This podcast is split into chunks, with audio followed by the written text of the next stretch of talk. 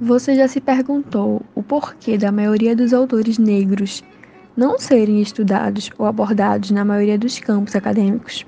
E se eu te falar que onde tudo deveria ser desenvolvido e estudado também acontece essa displicência?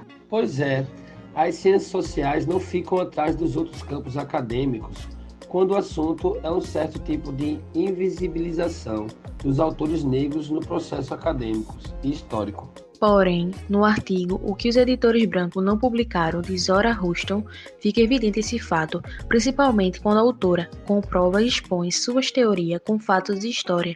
Além de toda essa abordagem, ainda conheceremos um pouco da vida e obra de Zora. Ficou interessado? Então se liga nos próximos episódios.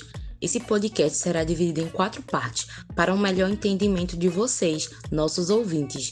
Então, pegue seu caderninho, fone e. Senta que lá vem a história.